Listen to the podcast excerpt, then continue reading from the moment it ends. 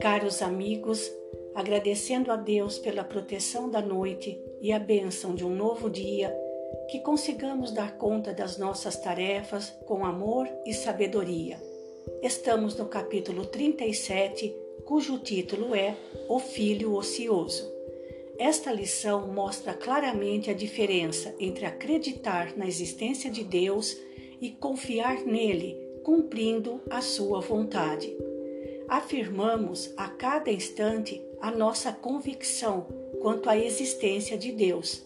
Importa saber, contudo, o que estamos fazendo de nossa fé. A lição também trata da questão da preguiça no trabalho para o bem. Sobre esse assunto, o benfeitor Cornélio Pires escreveu alguns versinhos registrados num livreto chamado Retratos da Vida, pela psicografia de Chico Xavier.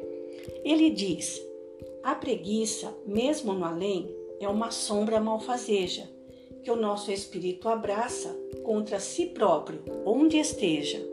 É treva de obsessão, tão forte aí quanto aqui, moléstia do pensamento que a pessoa esconde em si.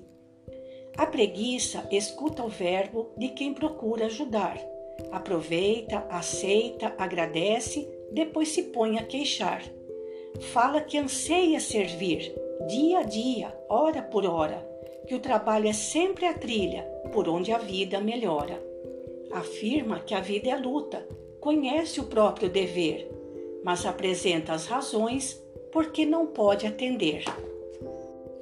O benfeitor continua citando as razões que a preguiça apresenta para não servir no trabalho do bem.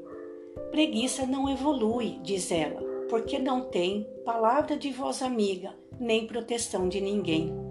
As lágrimas que carrega, só, é, só ela as vê como são. Tem problemas que não cessam, tem família em provação traz a saúde imperfeita, embora reze com fé, suporta cabeça fraca, carrega fogo no pé. Tem cólica, batedeira, dor no fígado e no baço. De dia é tudo tristeza, de noite tudo é cansaço. Sente aflição e azedume, sofre a queda dos cabelos, caminha de perna bamba, tem dores nos tornozelos. Padece angústia constante, vê fel por todos os lados, alegra a perseguição de espíritos atrasados. Quando está caindo chuva, sofre zelos naturais. Quando o calor aparece, diz que o calor é demais.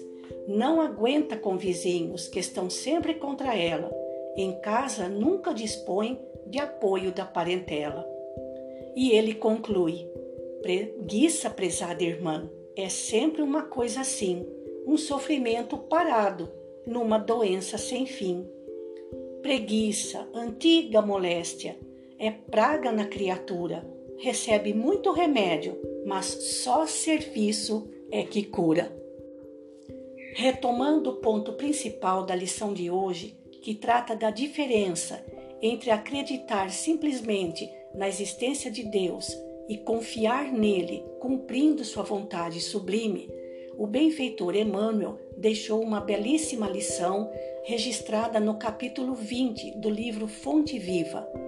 Afirma o benfeitor que adorar a Deus, esperar e crer nele são atitudes comuns de toda a gente.